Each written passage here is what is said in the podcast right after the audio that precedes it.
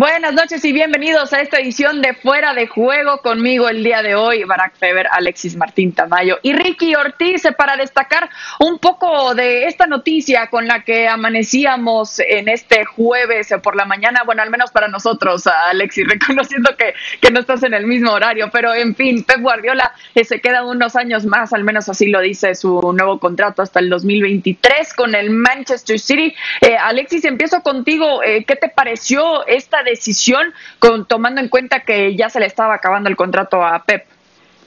¿Qué tal, Chris, Ricky, Barak? Bueno, pues es una decisión esperada. Eh, ya el año pasado, sí, Guardiola, eh, eh, ante esa sanción que al final no le cayó al City, pero que, le iba a apartar de, la, de las Champions durante los próximos años, si ya con esa sanción sobre, sobre su cabeza, aún así él dijo que, que quería seguir en el City, estaba claro que allí se siente bien con Begiristain eh, tiene una relación fantástica y, parece que está más cómoda allí que, en la que había sido la casa de toda su vida como es el Barça, ¿no? Donde, donde apenas pues duró cuatro años y para se tuvo que ir, ¿no?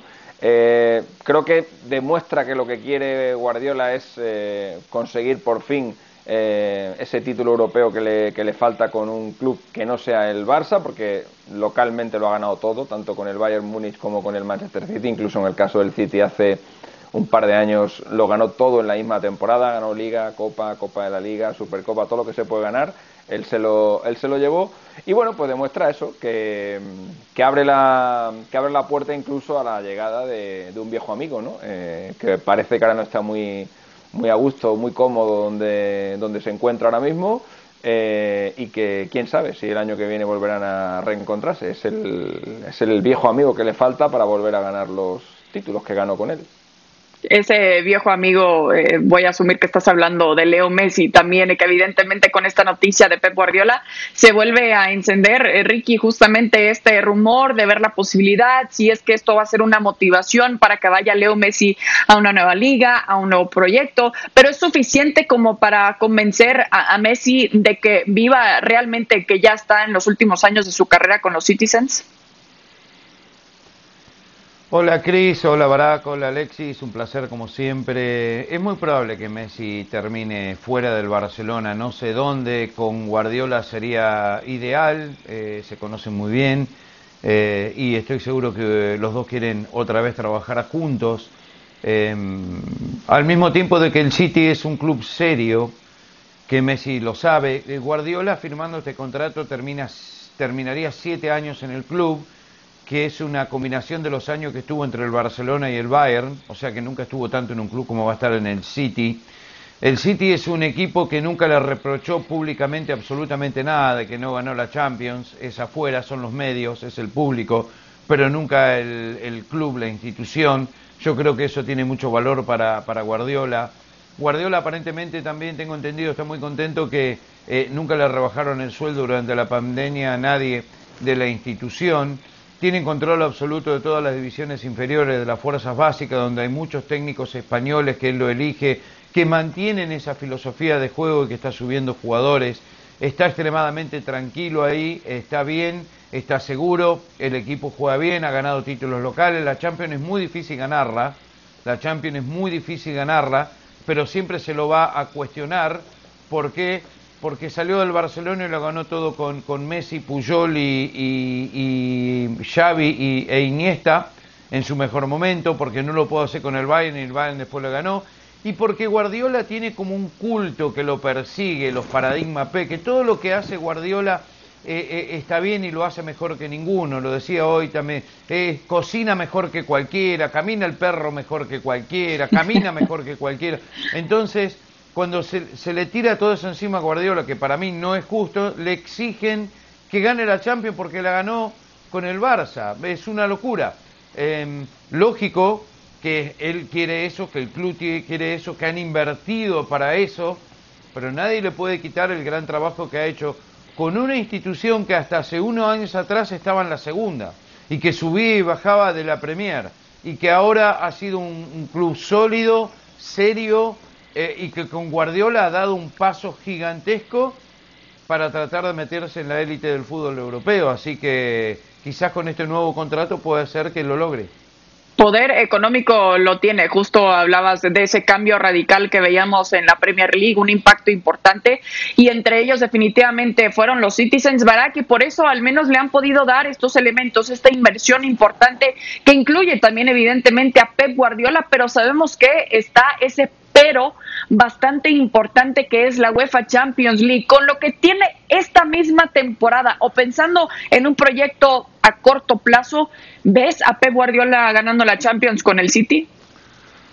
Pues sí, Cristina, debería de acercarse por lo menos. Saludos Alexis, saludos Ricky, porque lo malo no es que no la haya ganado, porque ciertamente no, no es fácil ganarla, porque es verdad que hay cinco o seis equipos del nivel del City con la obligación de ganarla y, solamente lo puede ganar uno. Y, que lo gane uno significa que todos los demás, entre el Barça, el Madrid, el Bayern, el Paris Saint-Germain, el City, eh, alguno incluirá al Atlético de Madrid, pues todos los demás que, que, no la ganen ese año habrán fracasado. Entonces, entendiendo que solo hay una Copa de Europa y que hay seis, siete, creo que no hable ni siquiera la Juventus, ahí va otro, que están obligados a, a ganarla cada año, pues es muy difícil ponerle el listón tan alto. Lo que sí debería hacer el City es acercarse, porque no se ha acercado. Para ganar una Copa de Europa, lo primero que tienes que hacer es acercarte. El Paris Saint Germain, como quieras, ya se acercó, ¿no? Eh, eh, el año pasado. Creo que dio ahora sí el primer paso definitivo para poder aspirar a ganar la Copa de Europa. Lo primero es estar cerca. El City no.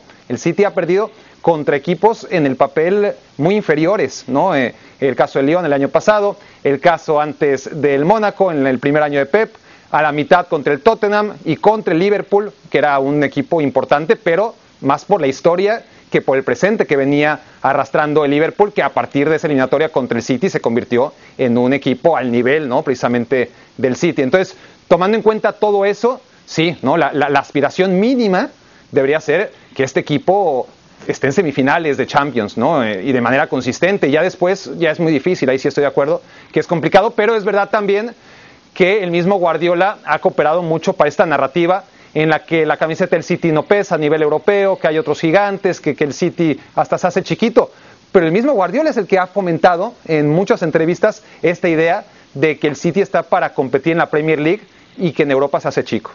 Sí, y es difícil que, lo sientan también eh, los jugadores la capacidad de ganar la UEFA Champions League. Si ves a tu director técnico comentándolo públicamente, al menos que lo hayan hecho enojar ese día, pero sí, es bastante difícil y se podría acercar quizás aún más y, y quién no, teniendo un elemento como Leo Messi también, pero igual le vendrá esta presión a Messi si es que llega a los Citizens, a los Citizens como vemos justamente el caso de Cristiano Ronaldo eh, con la Juve. Pero bueno, tenemos que eh, platicar de lo que viene para el Real Madrid también en estos tres próximos encuentros y específicamente en estos tres, eh, Alexis, porque ahora se encuentra con la baja de Sergio Ramos eh, por una lesión en el bíceps femoral derecho. ¿Cuánto pierde? ¿Cuánto van a extrañar a Ramos en estos próximos tres encuentros? Que se trata de Villarreal, Inter y a la vez. Bueno, pues eh, muchísimo. Es el, es el emblema del equipo, es el estandarte, es el capitán, es el, el que levanta los ánimos cuando la cosa se pone fea, es el que va para adelante cuando hay que meter un gol, es el que ordena la defensa, es el que hace que Barán sea Barán, es el que hace que los laterales sean los laterales, porque cuando él no está, todo se tuerce. Y si en la liga al Madrid le puede bastar sin, sin Sergio Ramos para para lograr los, los triunfos, porque al final eh, pues hay dos, tres equipos solamente del nivel del Madrid, como son el Atleti, el Barça y el Sevilla, y, sin apuras, pero todos los demás no. Entonces, eh, sin, sin, Ramos, pues se pueden conseguir la mayoría de los puntos, pero cuando sales a Europa, eh, si incluso con Ramos la cosa está, está fea, no te digo ya sin el capitán. Estamos hablando de que en los últimos ocho partidos que ha jugado el Real Madrid en la Champions sin Sergio Ramos, el Madrid ha perdido siete. Solamente ha ganado uno, eh, un partido intrascendente para ambos contendientes. Brujas 1, Real Madrid 3, última jornada de la pasada fase de grupos, pero no ya esta estadística que es demoledora eh, y, que, y, que, revela el drama que vive el Madrid cuando no tiene a su capitán, sino eh, no son solo las derrotas, sino cómo se producen estas derrotas. Tres goles le metió el, el, CSK en el Bernabéu, cuatro goles le metió el Ajax en el Bernabéu, tres goles le metió el año pasado el PSG en París, otros tres le metió el Shakhtar hace nada y todas eh, con ese denominador común que es la ausencia de Sergio Ramos en las dos últimas eliminaciones del Real Madrid. Eh, no estaba Ramos, no estuvo ni en el 2-1 de, de, Manchester el año pasado, ni estuvo en el 1-4 contra el, contra el Ajax. Es decir, eh, su, su, impacto en el, en el equipo, no solamente en el estado desde el punto de vista anímico, sino también desde el punto de vista del resultado meramente, meramente deportivo, es, eh, es brutal. Y no olvidemos que el Madrid eh, tiene ahora por delante un partido vital, un partido a vida o muerte en San Siro, porque salvó una bola de partido en el Bernabéu ganándole al Inter 3-2, eh, pero si vuelve a perder otra vez en San Siro, vuelve otra vez a estar contra las cuerdas y podría darse un hecho histórico, que es ver al Real Madrid fuera de los octavos de final por primera vez.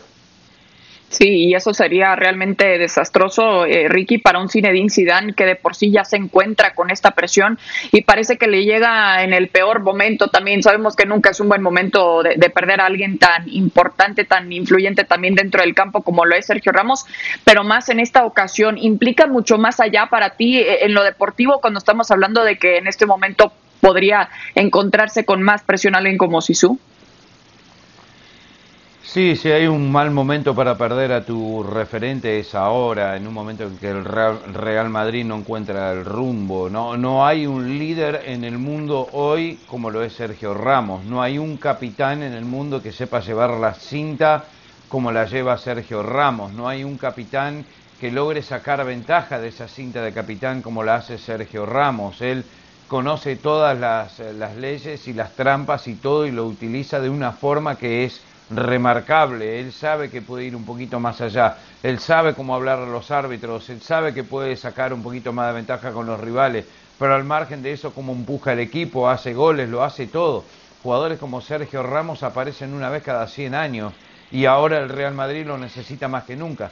Más teniendo en cuenta todos los rumores, por lo que escucho, por lo que leo, Alexis sabrá más estando en España, pero que todavía no extendió su contrato, todavía no arregló. Se está hablando de que se podría ir al Paris Saint Germain o a algún otro equipo. Todo esto son distracciones, nada ayuda y encima esta lesión que lo deja fuera contra un Villarreal que está muy bien y como están diciendo los muchachos, contra el Inter, que es vida o muerte para el Inter y que tiene que aprovechar el equipo de Conte sabiendo que no está el gran líder, el gran capitán. Entonces hay que ver qué es lo que pasa este próximo mes sin Sergio Ramos puede ser un mes eh, para el olvido durísimo para el Real Madrid, para Zinedine Zidane. Alexis, ¿qué sabes al respecto con el contrato de Sisu? Bueno, pues que no hay ningún problema, que Sergio Ramos va, va, a renovar con el, con el Real Madrid y que esta es la misma película que se ha vivido recientemente, hace cuatro años, se vivió una película parecida en la que de repente apareció de la nada una oferta del Manchester United que propició que Sergio Ramos eh, mejorara sus condiciones económicas con el Real Madrid. Hace dos años pasó exactamente lo mismo. Ramos se plantó en el despacho del presidente diciendo que tenía una oferta de un club chino eh, y diciendo que quería irse para ganar allí más dinero, eh, pero sin, sin, que el Madrid recibiera nada a cambio, porque en China no se pagan no se pagan traspasos. pues también al final tuvo que dar marcha atrás y quedarse en el club y esta vez va a pasar lo mismo.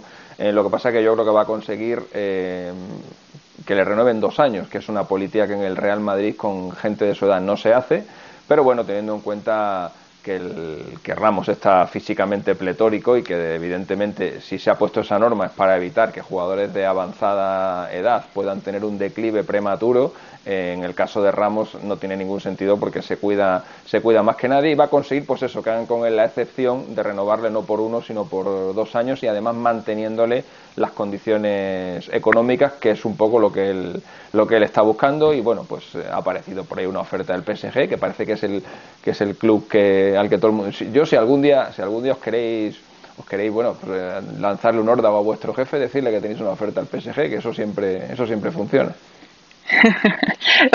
que también eh, hablando todavía de lo que será deportivamente esta baja de Sergio Ramos, la última vez que no estuvo en ese partido de la UEFA Champions League que ya comentábamos eh, contra el Shakhtar, estuvo en su lugar Eder Militao que por la fortuna de Zinedine Zidane ya se recuperó y lo digo fortuna porque al menos tiene a un eh, sustituto también por Sergio Ramos, pero será suficiente, le alcanzará para al menos este fin de semana.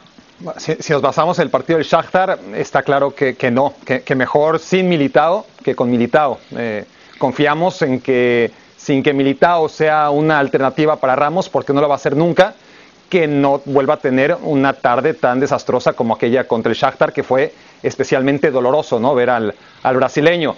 Pero, pero yo creo que es mejor noticia, más allá de que sí, ¿no? Eh, tendrá que jugar Barán en el, eh, en el sentido de que Barán está bastante mal, pero cuando está acompañado con Ramos eh, suele estar mucho más seguro. Cuando a Barán le toca ser el líder de la defensa, sea al lado de Nacho, sea al lado de, de le, le, cuesta mucho más. Pero creo que es mucho mejor noticia en este sentido la vuelta de Casemiro, por ejemplo. O sea, pe peor sin Ramos y sin Casemiro, a que por lo menos tener la solidez que te da Casemiro en el medio campo.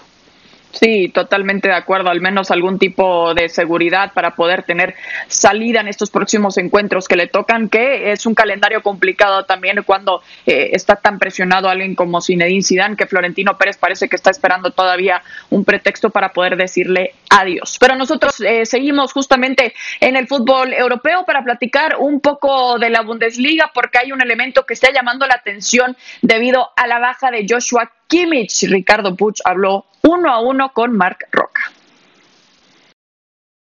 ¿Cómo han sido estos primeros meses de adaptación, supongo, en Alemania? Pues bien, la verdad que muy bien, muy contento de, de, del, del, trato que he recibido por, por, parte de todos los miembros del club, de los compañeros, de toda la gente, así que, que súper contento de poder estar aquí, un, un, privilegiado. Se decía contento Hansi Flick contigo, platica mucho contigo, habla mucho contigo, te más, más o menos te va contando cómo ve y cómo va llevando tu proceso. Sí, sí, sí, él me, me habla, me dice dónde tengo, dónde tengo que mejorar, cómo tengo que hacerlo.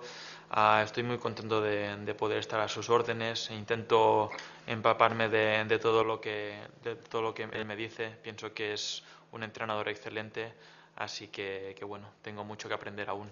La lesión de Kimmich abre también una posibilidad para que tú puedas ver eh, más juego. Bueno, no lo sé, al final eso depende, depende del míster y yo estoy intentando entrenar al, al, a tope, dar lo mejor de mí, intentar uh, pues mejorar cada día para que el míster, bueno, cuando él crea conveniente, pues cuando me ponga, pues dar lo mejor de mí, intentar ayudar al máximo al equipo y bueno, eso, espero que, que Kimmich se recupere muy pronto porque para nosotros es un jugador imprescindible, así que eso deseo.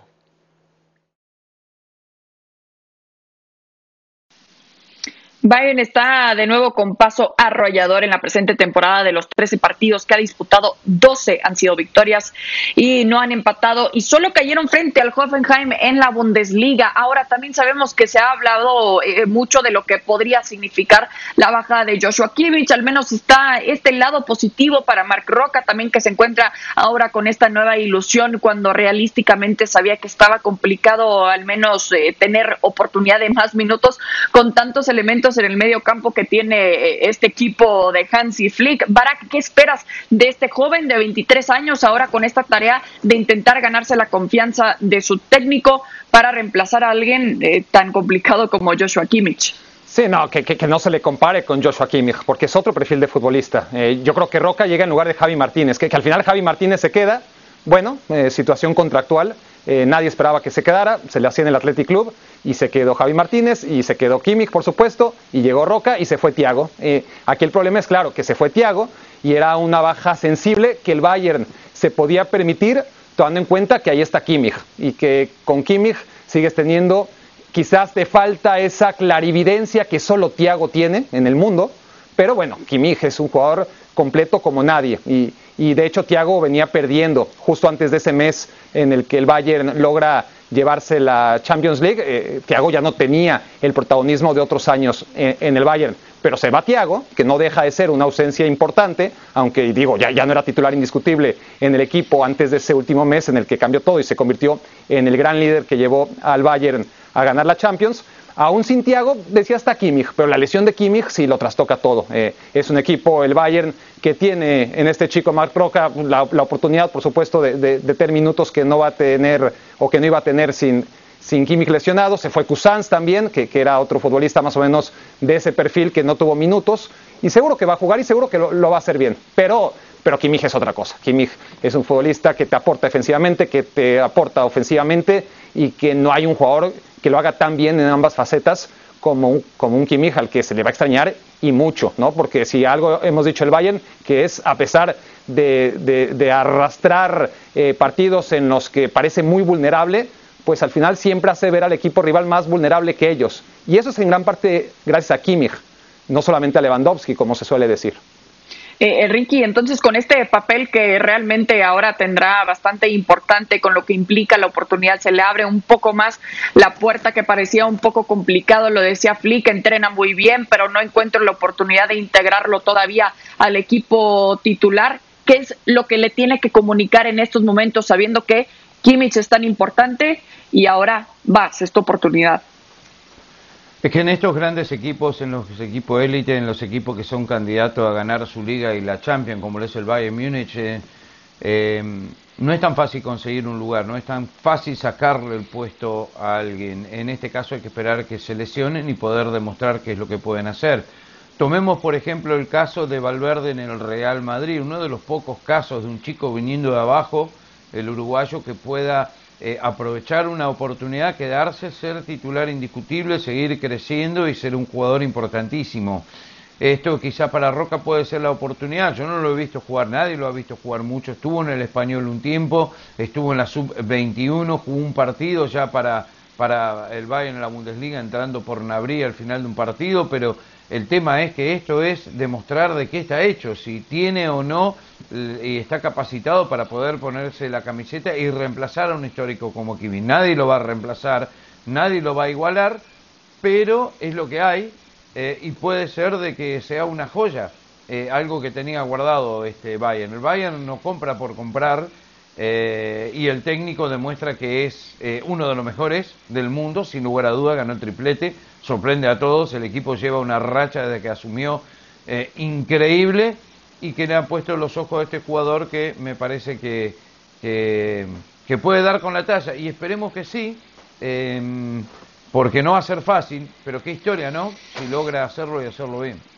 Sí, de esas historias que tanto nos encanta también definitivamente en el mundo internacional del fútbol. Habrá que ver si este joven de 23 años tiene la capacidad de hacerlo. Tenemos eh, que seguir platicando justamente de lo que nos dejó esta fecha FIFA también. Alexis, platícanos un poco del ranking ahora de los equipos europeos.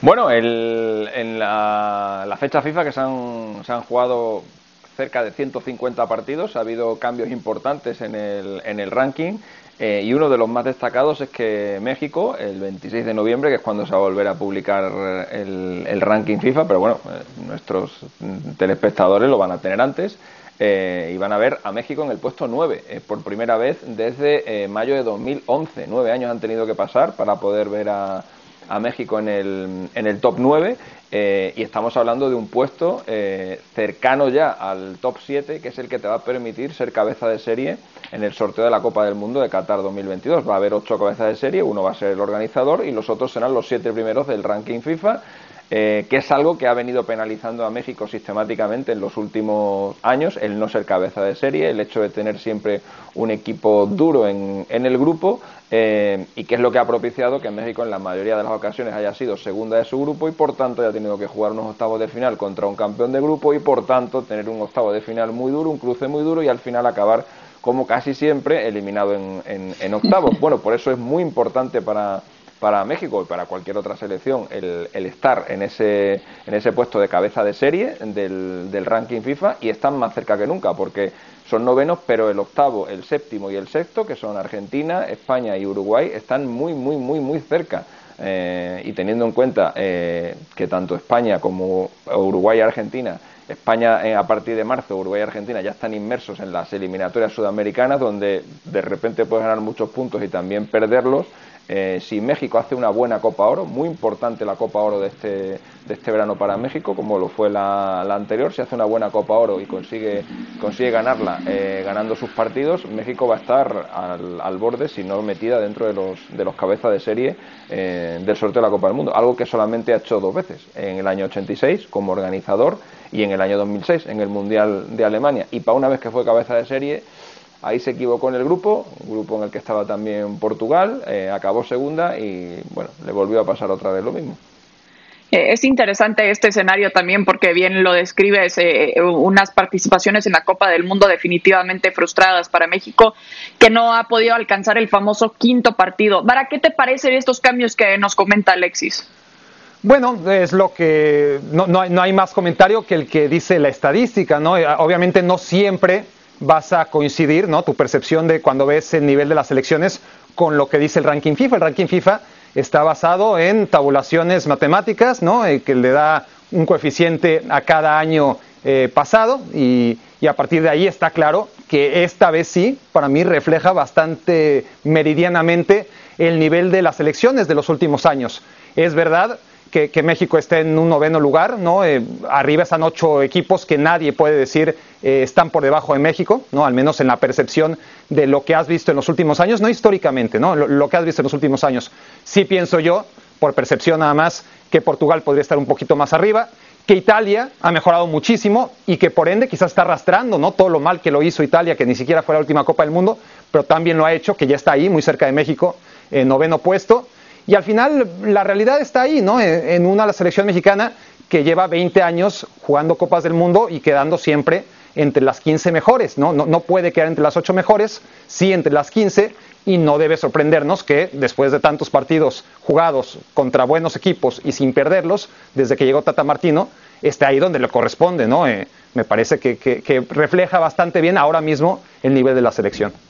Sí, y, por el momento evidentemente llama la atención, como bien dices, Barak, no es un reflejo del nivel que estamos viendo actualmente de estas elecciones, justo por debajo de México, ya lo comentabas, está Italia. Ricky, ¿qué, eh, ¿qué te ha parecido en esta fecha FIFA eh, el equipo de Mancini también y, y lo que de lo que es capaz, al menos de aquí hasta la Eurocopa? No, lo veo muy bien a Italia con Mancini, de, menos a más, es el técnico con mejor porcentaje de partidos o puntos obtenidos en los últimos 50 años en los primeros 22 partidos, tiene una racha increíble, tiene una mezcla de jugadores bárbara, y eso que le faltan muchos por lesión, pero Italia está muy bien, es difícil hacerle un gol, pero también llega con claridad, genera y, y hace goles. Eh, lo que pasa es que ya venía mal y le va a costar eh, porque ese salto de noveno al séptimo, al sexto, es dificilísimo en el ranking FIFA. Los equipos que nombraba Alexis, que están por delante, son muy buenos. Eh, Argentina se enfrenta a Uruguay ahora, recuerden el primer partido del año que viene por la eliminatoria. Creo que México, y sé que pienso eh, que es el gran candidato a la Copa de Oro, tiene muchas oportunidades de poder llegar y ser cabeza de serie. Eh, pero también ganarle, sacarle el puesto a España tampoco va a ser fácil, ninguno de los equipos que están por delante. Por eso siempre se habla de ser cabeza de serie, es tan importante porque es dificilísimo llegar a esa instancia y estar entre los primeros 7 8 puestos. Eh, pero las posibilidades la tiene, me gusta mucho la selección de México, pero me encanta la selección de Italia también, no va a aflojar y está muy bien y le va a dar pelea a todos. Eh, así que va a estar muy interesante, sin lugar a dudas. No, y, y además, pa para matizar finalmente, Chris, el hecho de que México hipotéticamente logre una cabeza de serie, pues también incrementa las posibilidades de que en segundo lugar de un grupo que al final se cruce con México en octavos de final, esté una potencia mundial que no acabó siendo cabeza de serie, ¿no? Porque ahora mismo Países Bajos o, o Alemania o Italia no serían cabezas de serie. México, imaginemos que pudiera hacerlo si bajara a otro equipo, los que están ahí arriba, y ya las posibilidades de, de todas formas, en el hipotético caso de ser cabeza de serie y ser primer lugar de grupo, que lleguen los octavos de final y te encuentres de todas formas como segundo lugar de grupo a un equipo que no fue cabeza de serie, pero que de todas formas es una potencia, pues siguen ahí. Es decir, tampoco crean que si México va a ser cabeza de serie, las posibilidades del quinto partido van a ser inmensas, ¿no? Porque todavía dependes de la suerte de los cruces.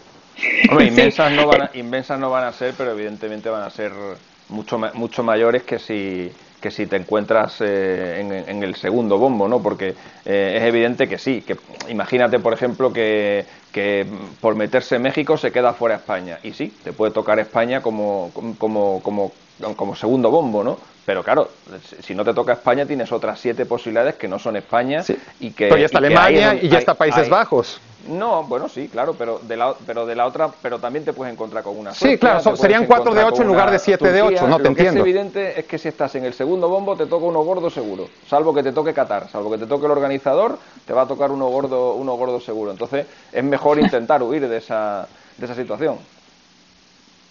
La misión eterna del famoso quinto partido de la selección mexicana y siendo tan realista como siempre, Bará, qué bueno que lo comenta así, no asegura nada, para nada para la selección mexicana. Bueno, nos vamos de esta edición de Fuera de Juego. Ricky, Alexis, Barak, muchísimas gracias. Nos vemos hasta la próxima.